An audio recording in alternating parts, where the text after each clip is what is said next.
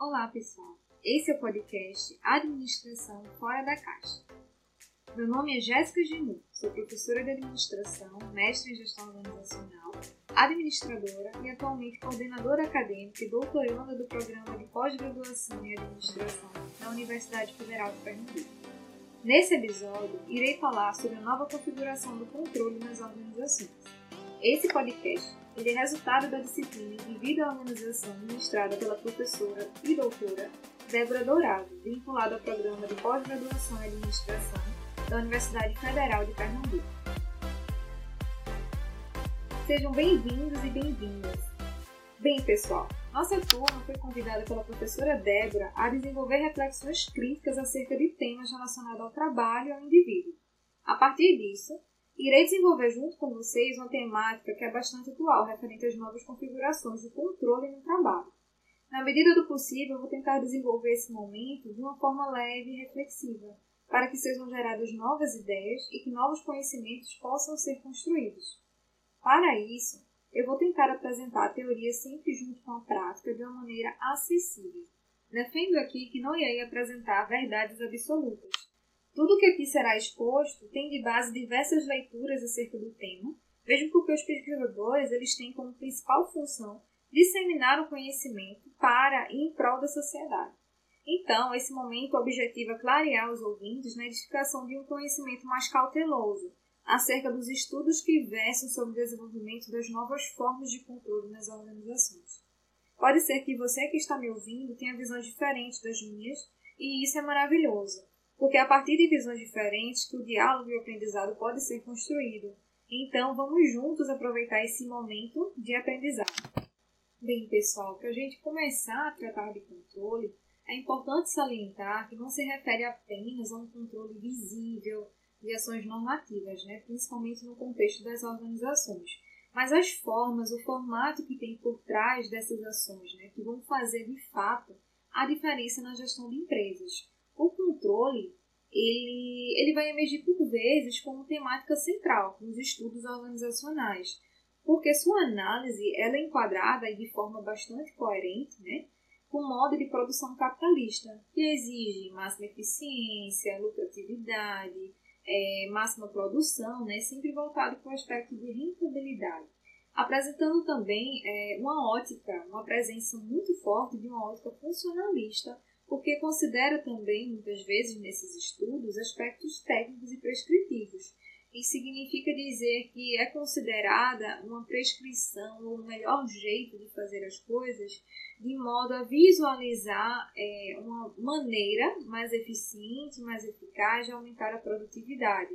Então, isso é possível, isso se reflete nesses estudos, porque esse cenário né, sobre o controle organizacional é caracterizado pelo aumento da competitividade, pelas tecnologias, né, e a gente está aí rodeado de, de tecnologias, pela atuação em ambiente de incertezas que as organizações elas se encontram exigindo então maior grau de eficiência e, por consequência, esse maior grau de eficiência exige cada vez mais produtividade dos indivíduos e incentiva também uma certa alienação. Ou seja, essa ótica do controle ela vai despontar em um contexto de alta competitividade que tem como assoalho essas relações de poder e de produção constantes. Então, pessoal, é, o objetivo aqui é fazer com que a gente consiga ampliar o nosso olhar e ver como ao longo do tempo foi emergindo, foi despontando uma nova configuração de controle. Né, tendo em vista né, que o controle, a gente vai adentrar aqui nos aspectos históricos e contextuais, mas ele vai assumir ao longo do tempo formatos diferenciados, a depender do contexto também que a gente verifica, né, a partir dessas inserções tecnológicas, é, a partir dessas inovações, a partir da aceleração digital. Então, esse controle ele vai assumir diversas roupagens, né? Então, a gente pode começar para falar um pouco, adentrar né, nesse contexto de controle, citando Mota, a obra de Mota, de 1993, que ele vai afirmar que o controle que anteriormente era feito de modo mais coercitivo, né, a, a partir dessa inserção tecnológica, a partir ao longo dos anos, né, a partir do desenvolvimento, é, ele se tornou aparentemente mais flexível, a partir também da aplicação de novos meios de dominação e manipulação ideológica na qual a gestão é, vai fazer uso de símbolos, de ritos, de rituais que vão interferir ou irão agregar características próprias aos valores pessoais, né? ou seja, aos valores do indivíduo, de forma que eles desenvolvam comportamentos esperados. Então, aquele controle que era anteriormente né, exercido de forma coercitiva, é, com hierarquia explícita, não estou dizendo que hoje não tem, né? Hoje em dia a gente tem, sim, claro, relações hierárquicas, mas isso vai sendo é, substituído ou atenuado por novas formas de controle, né? Antes tinha essa hierarquia de fato explícita, uma normatização mais rígida, uma divisão de tarefas acentuada, é, uma supervisão constante, isso ao longo do tempo foi sendo substituído para um controle que vai incluir, inclusive, a dominação na esfera pessoal do trabalhador, adentrando no campo das suas ideias, dos seus valores e das suas crenças, tá? Isso tudo que eu estou falando, gente, não é de acordo com minha percepção como pesquisadora né, apenas, não, mas é baseado em materiais de leituras, em pesquisas acadêmicas, em obras seminais, nas quais os autores vão discorrer de uma forma bastante aprofundada sobre esses meios de controle. E aí você pode me perguntar: Certo, Jéssica, mas como é que isso ocorre?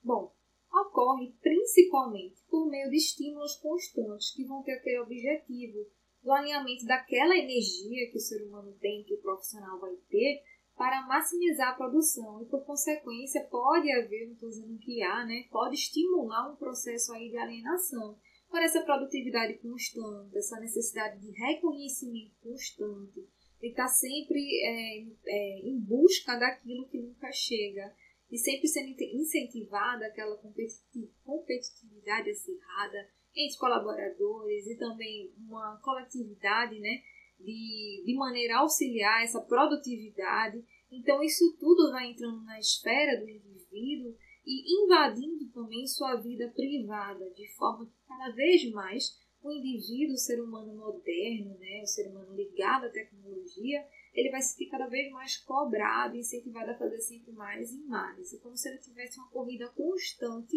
em busca de um, reconhecimento que pode nunca chegar. Então, mas assim, não se preocupe, porque a gente vai conversar muito sobre isso. Se você ainda não estiver entendendo, vou te ajudar a entender melhor esse processo, abordando agora um pouquinho da perspectiva histórica, começando pelas revoluções industriais. Bom, pessoal, agora a gente vai falar um pouco da perspectiva do controle né, no, no sentido histórico, no contexto histórico, citando né, um material de Matos e Machados, publicado em 2017, no qual eles vão falar que as revoluções industriais elas foram as responsáveis pela fragmentação das atividades e pela adoção de tecnologias indutoras de mudanças na forma de controle, que atualmente não são realizadas apenas por meio de supervisão direta, que é algo que eu já havia comentado com vocês, mas por parceiros de trabalho que vão ditar o ritmo também de produção, como também, gente, a cultura nesse cenário, ela vai exercer um papel fundamental no fomento de ações e no controle de indivíduos. O filme Tempos Modernos, de 1936, né, idealizado por Charles Chaplin, ele é um clássico que retrata muito bem, claro, né, com, com como é uma obra cinematográfica, com um terror cômico também, com uma série de humor também, mas retrata muito bem o dia a dia de um operário numa fábrica, né? Se a gente for partir agora, né, se a gente for explorar mais esse sentido histórico, a gente vai ver que esse filme ele é riquíssimo para produzir em nós reflexões acerca de atividades repetitivas, acerca do desempenho nas organizações, acerca do controle de produção, né? E também vai apresentar para a gente a visão do homem com a visão mecanizada, né? O homem como uma parte, um instrumento, como uma parte de uma mecânica maior que a organização, né? Então isso daí eu indico, inclusive, essa obra para quem ainda não pôde não, não assistiu, é uma obra que vale a pena, independente da sua área de atuação, para a gente poder, né, para você poder entender um pouco mais da nossa discussão de hoje.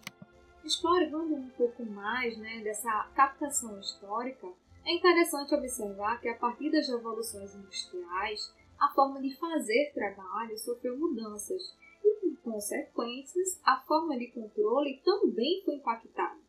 Exigindo da gestão novos mecanismos que atendessem às demandas vigentes, que atendessem à competitividade acirrada. Então, o controle, como a gente já conversou aqui, que anteriormente era exercido de modo explícito, coercitivo, atualmente desempenha um, papel mais discreto, né?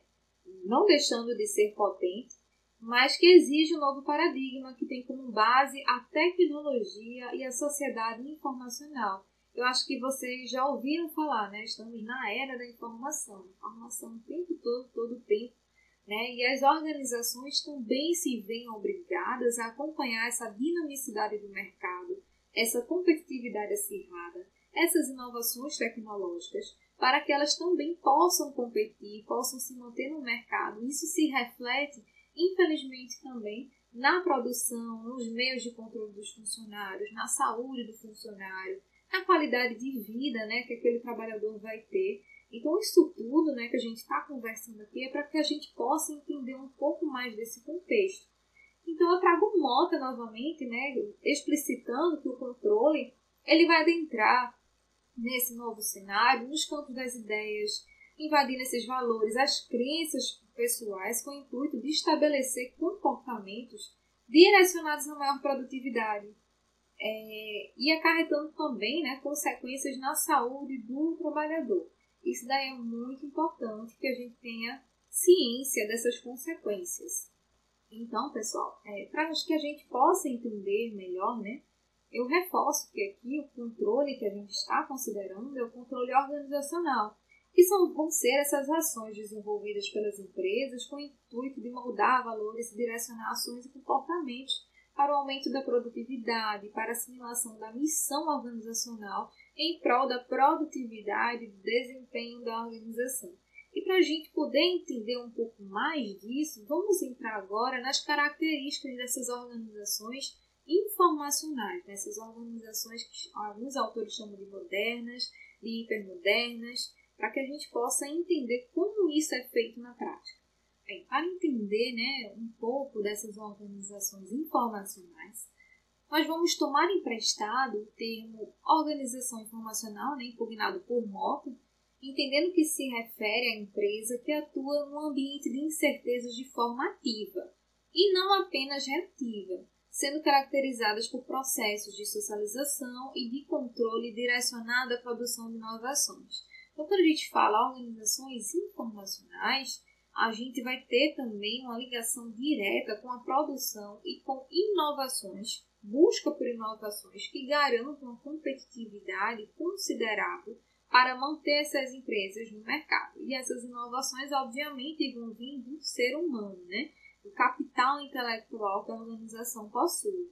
Então, nessas organizações, é, o controle ele vai transpassar essa esfera coercitiva e normativa para ele se tornar mais eficiente. Né? Então, ele, ele consegue é, fazer isso adentrando nas peculiaridades da cultura da organização, da missão da empresa, né? aquela razão da empresa de existir. Essa missão tem que ser estimulada, tem que ser interpretada, absorvida né? pelos colaboradores das organizações vai adentrar também, inclusive, nas interações sociais, ou seja, nas relações que os profissionais têm dentro daquela cultura, têm dentro daquela empresa. Então, aí o processo de socialização, ele ocupa um lugar, ele desempenha um papel importante na construção dessa realidade organizacional. E a partir dele, o controle, ele vai ganhando validade naquela organização. Né? Então, esse controle, junto com com essas características que eu estou aqui conversando e apresentando para vocês, ele vai estimular moldes comportamentais ou nortes comportamentais, né?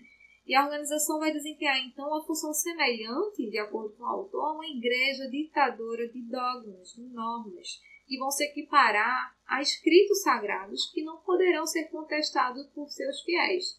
E isso ocorre por diversas vezes, em grande parte das vezes, de uma forma não consciente dos indivíduos, né? É como se fosse aos pouquinhos os indivíduos vão assimilando aqueles valores e vão adotando aqueles valores da empresa como seus próprios valores. E isso permite a maior eficácia do controle, porque é um processo invisível, mas o fato dele ser invisível o fato dele ser sutil não o torna impotente, ao contrário, ele é extremamente potente por ser invisível, por ser discreto, por ser sutil, por não ser fácil de perceber essa assimilação, né, essa, essas nuances que o controle apresenta.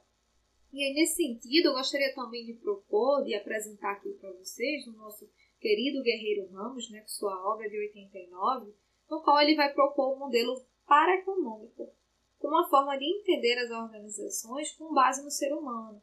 Então, o Guerreiro Ramos ele vai reforçar o sentido de pertencimento né, é, de grupos sociais a grupos sociais que nos moldam. E, e essa racionalidade, é, nesse sentido também, que é própria da organização, ela vai aos pouquinhos invadindo os grupos, vai invadindo as vidas priva a vida privada, vai invadindo todas as dimensões da vida humana, porque isso faz parte de uma lógica mercadológica maior. E essa lógica ela tem essa característica de invasão da vida pessoal e também da vida social do ser, né? E o que ele denomina como lógica, é, a lógica substantiva, ela, ela por outro lado, né, ela, ela vai se relacionar com valores, com a realização de nova visão de mundo, e essa nova visão deve ser operacionalizada pela administração e o campo do conhecimento do ser humano como centralizado. Então, Guerreiro Ramos, ele, ele vai ser um autor que fala sobre isso, um autor com obras seminais, com obras muito importantes, não só na temática de controle, que deve ser visualizada, devem ser né, visualizadas devem ser estudadas, devem ser consideradas para que a gente possa entender um pouco desses estudos, um pouco do contexto, um pouco do paradigma também, um pouco dessa lógica econômica que ele combate, um pouco da, da, da síndrome comportamentalista, né, que daqui a pouco eu vou conversar com vocês. Mas é importante esses conhecimentos, é importante essas citações para que a gente possa situar você que está aí me ouvindo, né, nas, nos principais conceitos nas principais publicações também acerca de. Então, querido ouvinte, é, para lhe situar um pouco, eu falei aqui de lógica substantiva, eu falei de lógica econômica. Então, para situar um pouco você que está me ouvindo, é, eu gostaria de esclarecer que a lógica substantiva ela se sustenta em valores, em realizações humanas, em sentimentos que não coadunam com a atuação mercadológica das organizações informacionais, enquanto que a lógica econômica ela se apresenta como uma lógica hegemônica, que o guerreiro ele vai fazer também uma, uma analogia dessa lógica com a síndrome comportamentalista. Ou seja, a partir dessa lógica econômica, é, são criados moldes comportamentais, o que ele nomeia como síndrome comportamentalista, no qual o ser humano é direcionado sempre a desenvolver determinadas ações que vão agregar ou vão direcionar aquelas, aqueles comportamentos para maior produtividade, para o maior desempenho nas organizações. Essa é a famosa síndrome comportamentalista. Aí você pode estar aí se perguntando, é, tá, Jéssica, mas eu não entendi ainda é, essa questão da tecnologia, como é que isso é feito. Isso está muito confuso, sabe, ainda para mim. Então, é, vou citar alguns exemplos mais práticos, né, atualmente. Obviamente, a gente não vai se limitar só a isso.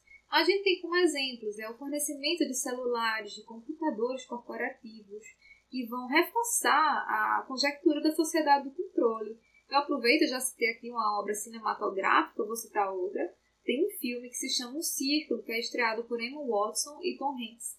Esse filme ele vai trazer reflexões sobre limites de controle e de privacidade das organizações. Tem também outros assuntos que o filme trata, mas eu acho que para a nossa temática, quem quiser realmente entender um pouco mais né, e acessar outros materiais, é interessante porque ele vai passar por essas linhas né, de discussão e também ele vai atribuir, vai, é, como é que posso dizer, discutir, nos fazer refletir né, sobre a ideia de uma sociedade conectada e como isso vai passando dos limites, né? como isso se aplica na nossa realidade atual. Então, essa nova configuração de controle, ela, ela realmente ela se dá de uma forma muito, muito, numa linha muito tênue, muito sutil, né? É, de absorção e faz com que o indivíduo ele absorva, não, perca, né, na verdade, não apenas o tempo do, do trabalho, mas o tempo como um todo, de forma a se alinhar com o objetivo da empresa. Então há de fato uma transformação, né, de modo sutil, de modo, de modo hábil daquele indivíduo, muitas vezes é imperceptível, cometendo a vida do trabalhador. Como exemplo, a gente pode citar né, é, a flexibilização, essas vestes que a gente está ouvindo falar muito do tema flexibilização atualmente, que vem da ideia de autonomia para o funcionário, mas por trás ela tem uma relação que excede os limites da vida profissional. Então, quando a gente vai pesquisar sobre flexibilização, a gente consegue verificar vários trabalhos que contribuem sobre esse aspecto, né? que é, muitas vezes usam erroneamente o discurso do empreendedorismo para atribuir uma falsa autonomia que consiste ou tem um assoalho maior de um sistema de alienação e de subjugação, que faz uso de fato dos meios tecnológicos. Mas no final eu vou falar um pouco mais disso, tá? Eu achei coerente citar isso porque compete agora a gente começar a fazer esse link dessas formas de controle nas organizações modernas, nas organizações informacionais. É importante, gente, também não esquecer que o controle ele tem uma relação direta com o poder, como Pagelli aborda né, em 2005, apresentando as mediações de poder como econômica, política, ideológica, psicológica, que vão atuar em conjunto para a máxima eficiência das organizações. Isso faz com que também né, reforce aquele norte comportamental que vai ser muito bem detalhado a partir do sistema de contradições que os indivíduos enfrentam na organização, na qual o sofrimento é recompensado pelo prazer a partir de um processo sutil de racionalização. Então, mais uma vez, a gente está conversando aqui, está trazendo um, um autor né, com obras bastante importantes na temática, que vai falar que a gestão nada mais é do que um complexo que é norteado de relações, de dinâmicas de poder, de relações de trabalho, e são características congruentes com as organizações hipermodernas. Né? Então, tem uma base comum norteadora, que é a dominação, que vai se dar é, de uma maneira relacional, né? uma, uma, uma forma de troca sempre entre o indivíduo e entre a organização. Por isso que é importante é, verificar como se dá essa forma de controle, né? Porque por se tratar de fato de uma forma mais afetiva e ao mesmo tempo uma forma mais sutil de manipulação, a moldagem individual do ser por meio da invasão das esferas pessoais, por meio da invasão das esferas privadas, elas vão transpassar, elas vão se sobrepor ao espaço e ao tempo do indivíduo. Então, atualmente, os profissionais eles se sentem, eles se sentem na obrigação, eles são convidados a estar disponíveis 24 horas por dia, em todo o tempo, em qualquer lugar. E aí essa disponibilidade vem revestida com a ideia de autonomia, com a ideia de flexibilidade, porque isso é muito bom e você tem que atender essas demandas organizacionais, porque você tem o seu celular corporativo, porque você tem aquele seu aparelho que vai lhe proporcionar trabalhar em qualquer canto, em qualquer hora, a qualquer tempo. Então, gente, eu convido vocês a pensarem até que ponto isso é benéfico no âmbito profissional, no âmbito pessoal, para o ser humano como um todo, né? Então, eu convido vocês a pensarem um pouquinho fora da caixa para que a gente possa começar a desenvolver um pensamento mais reflexivo, mais crítico acerca de todo esse contexto.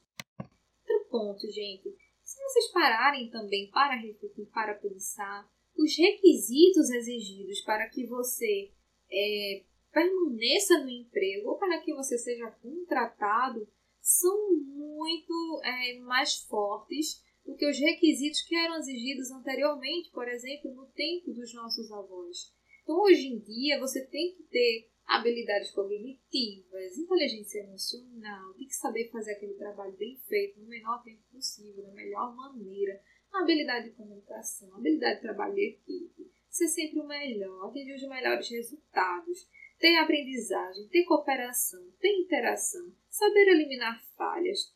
Enfim, é uma série de habilidades, é uma busca constante por reconhecimento, uma busca constante por perfeição. E essas melhorias, essa perfeição nunca é alcançada porque, pasmem, não existe ser humano perfeito. Errar, como vocês já devem ter ouvido falar, é humano. Então nunca há essa perfeição. Então, é, a ideia de competitividade, de corrida em busca da perfeição é muito forte nessa nova configuração de, de controle, porque o próprio indivíduo ele faz esse autocontrole, ele quer atingir essa perfeição, ele quer ser o melhor, ele quer ser o reconhecido. Então, a, a empresa, por meio dessa invasão né, da lógica pessoal, da lógica social do indivíduo, ela consegue estimular esse autocontrole. E quando há é, esse casamento do controle com a tecnologia, há então a união. Há então é, uma união muito bem sucedida. Acredito que é o único casamento que nós temos certeza que não vai ter divórcio. Bom, então vamos lá.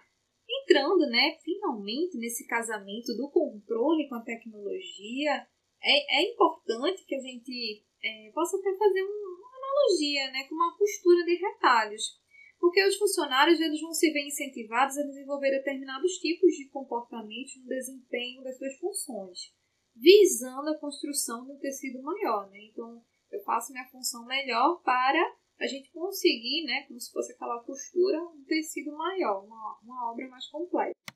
Então, é, vai haver essa relação, né, com base na tecnologia, uma relação esmagadora, né? Porque a partir da exceção tecnológica, a partir dessa nova configuração de controle, vão haver pressões emocionais, vão injetar sentimentos de insegurança, que por sua vez vai, podem acarretar efeitos colaterais, como cansaço, temores e outras doenças ocupacionais que a gente já conhece, né? a gente já sabe.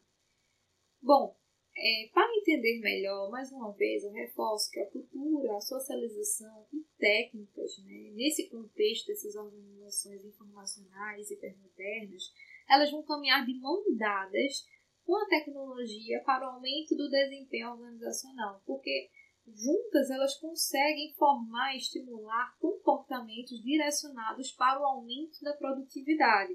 Então, o trabalho assume uma nova configuração, configuração que o Castells na sua obra vai dizer que é uma configuração de redes, uma sociedade em rede, empresas em redes, caracterizadas pela flexibilidade, pela velocidade de informações e coerentes também com o assoalho capitalista, o assoalho informacional, né? São, são as famosas redes transformacionais. Então, aí nessas redes são valorizadas a intelectualidade, a velocidade, a transitoriedade e também se tem a invisibilidade de fronteiras. Isso tudo pertencente ao paradigma tecnológico. Né? Então vocês podem perguntar, certo, entendi essa parte teórica, mas na prática, tem algum exemplo prático nesse sentido? Sim, a gente já falou de alguns exemplos, mas de uma forma mais pontual, mais objetiva e prática. O controle, né, além daquele controle sutil, imperceptível, invisível, o controle tecnológico ele pode se dar por meio de cartões eletrônicos, de jornada de trabalho, de câmeras de vídeo, de celulares corporativos, de e-mails constantes, de planilhas de acompanhamento, do uso da internet, inclusive fora do âmbito corporativo, tipificando a liberdade vigiada, direcionada à construção, mais uma vez, de comportamentos atrelados sempre à ideia de produtividade fluida. E ó, a gente pode também pegar um autor maravilhoso, que é o Bauman, na sua obra de 2001, onde ele vai falar, né, vai citar, vai, vai nos apresentar a liquidez nas relações, né, essa inconstância, tanto no âmbito pessoal quanto no âmbito profissional, tem todo, tem todo esse assoalho capitalista, tem todo esse assoalho também por trás de consumo, de não passar muito tempo a mesma função, de não passar muito tempo com o mesmo produto, ele tem que estar sempre trocando, correndo acompanhar as tendências. Então, isso tudo também ele vai ter um reflexo dentro das organizações. Vai haver aí uma mobilidade tecnológica e esse agente invasor da vida pessoal do trabalhador vai se apropriar do sujeito por meio dessas intensificações de controle. É aí que se tem, por meio da tecnologia também, o desrespeito ao local e jornada de trabalho. Então, pessoal, dentro dessa nova realidade, a tecnologia ela vai aprimorar ferramentas de trabalho nas organizações visando a maior agilidade e amplitude nas execuções, na qual o sujeito do trabalho, ou seja, o trabalhador, ele vai se diferenciar a partir do reconhecimento, do conhecimento, né? E a partir da, como é que eu posso dizer, da sua produtividade, da sua capacidade produtiva, né? Então essa tecnologia, ela vai ocupar, né, a vida privada de uma forma sutil também. Bem, e qual é a reflexão que a gente tira disso? Né? Qual, qual é a consequência, ou quais as consequências que podem surgir disso? Eu trouxe aqui a definição de Goulejak, quando ele vai apresentar o paradigma utilitarista, né? como um paradigma responsável pela instrumentalização do ser como recurso com fins ao atingimento do lucro. Trouxe essa definição para vocês porque se encaixa muito bem no que a gente está discutindo. Eu falei de alguns termos aqui, inclusive do paradigma tecnológico. Mas se a gente parar para pensar um pouco, esse paradigma utilitarista citado, ele vai influenciar também na percepção e na inserção do paradigma tecnológico, porque vai haver sempre uma constante necessidade de atualização, de informatização profissional, de intelectualização, de aprimoramento, de modo a direcionar comportamentos que estão alinhados sempre a uma postura de autocontrole. Então, é como se fosse aquela lógica do panótipo fortalecida também com um oceano virtual. Né? E isso a gente consegue visualizar muito bem com alguns exemplos. Escolhi um deles, né? o Uber ou a uberização, para trazer e conversar com vocês nesse momento. Bem, pessoal, é, estamos chegando perto do final, então eu trouxe aqui alguns exemplos para depois fechar com vocês as reflexões finais. Um exemplo que se encaixa perfeitamente no tema que a gente está discutindo aqui hoje é o da uberização, né? porque a uberização ela vai ouvir, além envolver, além da esfera social, a esfera do consumo também. É como se fosse um casamento pós-moderno, né? no universo de plataformas digitais, é, rico em tecnologia, a uberização ela consegue estabelecer de uma forma maquiada a ideia talvez uma ideia distorcida né, do, do empreendedorismo, junto também com formatos de controle, de vigilância, revestidos de flexibilidade. Então, é importante a gente discutir isso, porque há aí um antagonismo pertencente a esse novo modelo de gestão e que tem consequências tanto no âmbito social quanto no âmbito individual, né? porque a identidade do profissional, né? a identidade profissional como um todo, que é almejada pelos trabalhadores, não é conferida pela classe. Então, são elementos socialmente importantes que descaracterizam aquele ser humano em prol do lucro da empresa. E é um ser humano que tem que ter uma eterna disponibilidade, que muitas vezes o custo do seu trabalho é um custo próprio, ou seja, a empresa não vai pagar aquele custo. Muitas vezes não tem garantias previdenciárias, não tem garantias previstas na legislação porque não há uma relação aí de trabalho formalizada. Né? Então, isso tudo, é, obviamente, né, vai afetar a saúde do trabalhador, vai formar um exército reserva de trabalhadores, vai formar um exército de trabalhadores inseguros também, tudo embasado na economia digital. Então, quando a gente fala é, desse, desse cenário, é importante haver também essa reflexão do outro lado também, como trabalhador, né? como isso impacta. Então você pode perguntar, certo, Jéssica, mas quais são as consequências, né? Quais são as principais consequências disso? Algumas das principais consequências são a, as jornadas duplas, a falta de identidade social, as más condições de trabalho, os impactos na qualidade de vida, ausência de direitos trabalhistas, rebaixamento do valor pessoal, depressões, adoecimentos também, são apenas algumas das consequências da nomeada economia digital, da exploração do trabalho na era moderna, né, do século XXI. Então, as organizações elas se transformam em playgrounds compartilhados com mecanismos de controle explícitos e sutis de alta tecnologia, que vão se difundir na cultura. Então, gente, a consciência do contexto é importante para ações de melhoria, e tendo como exemplo ações de melhoria, eu trouxe aqui hoje para vocês uma reportagem divulgada no G1 Globo. E nessa reportagem tem dizendo que há uma proposta em Portugal que vai regulamentar o trabalho remoto. e proibiu o chefe de entrar em contato com o empregado ao fim da jornada. Uma reportagem divulgada no dia 10 de novembro de 2021.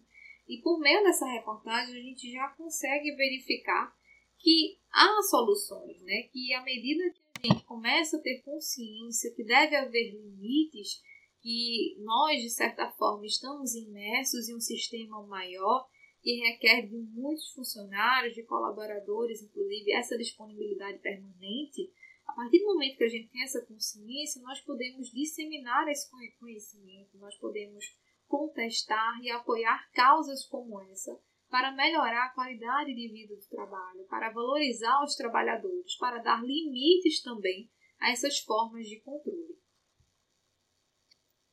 Bom, pessoal, então, como reflexões finais, a gente pode verificar que o reflexo dessa nova configuração do controle é visualizado no formato das relações de trabalho contemporâneas, né, como a gente já conversou, no uso das tecnologias, caracterizando a substituição daquele controle direto, que já conversei aqui, coercitivo, por mecanismos sutis. Então, os controles organizacionais nunca estiveram tão presentes e concomitantemente tão invisíveis no cotidiano profissional, devido às novas configurações do trabalho a gente sabe agora que foram necessários novos meios de controle que permitissem maior eficácia organizacional.